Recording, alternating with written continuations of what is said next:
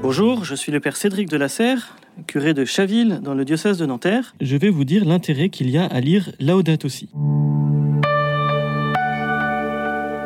Laudato Si, certainement, est un mot, une expression que vous connaissez, dont vous avez déjà entendu parler. C'est le titre d'une encyclique, c'est-à-dire d'un texte avec une grande autorité que le pape François avait donné à l'Église et au monde entier il y a déjà quelques années, en 2015. Le sous-titre de cette encyclique, c'était Sur la sauvegarde de la maison commune. Le texte, quand il était sorti, avait fait grand bruit et il posait avec beaucoup d'intelligence et de finesse un regard chrétien sur notre rapport à la création et sur la crise écologique que le monde traverse. Depuis, de l'eau a coulé sur les ponts et, malheureusement, si l'on en écoute les scientifiques et les experts de la question, malheureusement, la crise écologique est chaque jour un peu plus grave. L'été dernier, les temps de sécheresse, les incendies ont été pour beaucoup un signe concret dans l'ordinaire de notre vie que quelque chose n'allait pas dans la création, dans l'environnement et dans notre manière de l'habiter. C'est cela qui, je pense, donne tout l'intérêt à ce texte, Laudato aussi, et donne vraiment une grande actualité à cette encyclique. Je vous conseille, si vous ne l'avez pas déjà fait, de lire ce texte qui est finalement assez petit, facile d'accès et que tout le monde peut s'approprier assez facilement. Pour euh, vous aider à l'aborder, je vous propose de me focaliser sur quelques points qu'il aborde et sur lesquels il est particulièrement pertinent. D'abord, euh, ce que le pape François nous partage et qui est très juste, c'est que dans notre vie, dans notre rapport aux autres et à la création, les choses sont liées. C'est une expression qui revient euh, très fréquemment dans ce texte, tout est lié. Avec cette expression, le pape euh, lie l'idée d'écologie, de rapport à la terre, avec euh, le rapport aux humains, mais aussi à Dieu, aux institutions, à la culture, à la politique, à l'économie. Et le pape pose là une définition courageuse de l'environnement, la relation existant entre la nature et la société qui l'habite. Cette dimension relationnelle Vraiment, c'est un des cœurs de l'encyclique et je crois euh, un de ses trésors. En même temps que tout est lié, le pape François nous dit que la création nous est donnée. Cette notion de don est une notion fondamentale. Cette terre dégradée, cette nature abîmée, il faut se souvenir qu'elle nous a été donnée. Elle a été donnée à Dieu, par Dieu à l'humanité, pour son bien.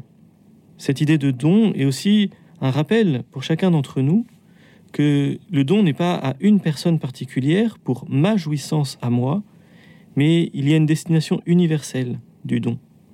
Cela renvoie à la notion bien connue dans la doctrine sociale de l'Église de destination universelle des biens. Une troisième notion qui me semble tout à fait intéressante dans la aussi, et que nous gagnons tous à redécouvrir, c'est la notion de fragilité. Dans le lien qui est entretenu entre la terre et les hommes, tout est fragile. Il y a une interdépendance entre les deux, mais une interdépendance fragile. Et si on ne peut pas concevoir le bien de l'un sans le bien dans l'autre, il faut aussi euh, concevoir que ce bien-là, il est comme un vase d'argile. Nous ne pouvons pas faire n'importe quoi, et euh, la lutte pour euh, le respect de la dignité humaine passe par une attitude vraiment proactive dans le respect de la terre et de l'environnement. Voilà, tout est lié, tout est donné, et le monde est fragile. Trois notions qui me semblent vraiment pertinentes dans la Odate aussi et que je vous invite à redécouvrir parce que c'est vraiment quelque chose qui peut éclairer à la fois notre vie et notre rapport à la création. Ensuite, cette encyclique euh, développe trois concepts tout à fait fondamentaux qu'il peut être intéressant de retravailler, de redécouvrir. Il y a le concept d'écologie intégrale. D'abord, bien sûr, il y a cette notion-là qui apparaît première. L'écologie intégrale, elle est mise en parallèle avec le principe du développement intégral, qui est assez courant dans la doctrine sociale de l'Église. Mais le pape va plus loin. Il intègre dans ce développement un rapport à la création. Il ne s'agit pas simplement, il ne s'agit plus simplement d'avoir plus de biens, d'avoir un confort matériel plus grand. Pour que le développement soit réel, il faut aussi que l'environnement soit pris en compte. Et cette notion d'écologie intégrale peut aider à cela. Un autre concept important qui peut être et plus familier pour beaucoup de chrétiens, c'est le concept de création. Il y a tout un chapitre de l'encyclique qui est intitulé Évangile de la création. Et le pape nous propose un beau parcours biblique dans lequel il fait appel à l'Ancien et au Nouveau Testament pour nous montrer comment dans la Bible le rapport à la nature et à l'humain vont ensemble. En fait, il développe toute une théologie de la création qui développe l'idée fausse d'une domination abusive de la terre et qui montre que le rapport à la création se pense comme le rapport à l'humain, le respect de l'un avec le respect de l'autre. Un troisième concept, c'est le concept de dialogue. Le dialogue, l'échange, c'est un parti pris humble de savoir que seul, on ne maîtrise pas tout, on ne connaît pas tout, et on a besoin d'autres et d'un environnement dans lequel on interagit pour pouvoir vivre et vivre bien.